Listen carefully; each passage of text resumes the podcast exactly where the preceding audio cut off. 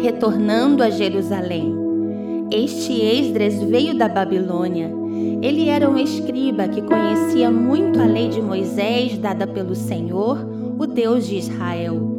O rei lhe concedera tudo o que ele tinha pedido, pois a mão do Senhor, o seu Deus, estava sobre ele.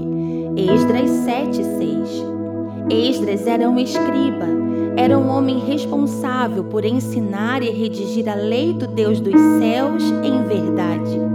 O escriba tinha essa função de escrever com exatidão os mandamentos e os feitos do Senhor. Esdras estava na Babilônia, mas ele se levanta desse ambiente e decide reavivar o dom que havia nele.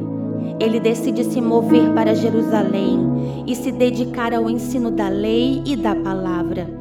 Quando ele decide dedicar-se ao reino e agastar-se pelo propósito, a Bíblia diz que a boa mão do seu Deus passa a estar sobre ele. Quando decidimos manifestar a cruz e nos levantar, a mão de Deus começa a exercer seu governo sobre nós e nos reposiciona nos tira de sistemas de influências e nos conecta a uma ativação para o cumprimento do propósito. O posicionamento de Esdras ativou as autoridades do reino, acionou o coração do rei e este liberou ouro, prata e recursos para o envio quando nos movemos debaixo da mão do Senhor e decidimos reconstruir altares, coração do Rei promove todos os recursos que precisamos. A decisão de Esdras em retornar ao propósito contagiou aquela geração e qualquer israelita que desejasse voltar a Jerusalém poderia fazê-lo.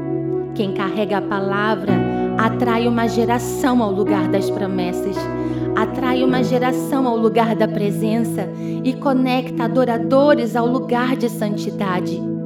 Ter a palavra na Babilônia, sem a manifestação da verdade, não provoca transformação, mas retornar a Jerusalém transforma destinos. Decida retornar ao seu propósito. Retorne a Jerusalém e a manifestação do seu testemunho será a verdade lida por esta geração.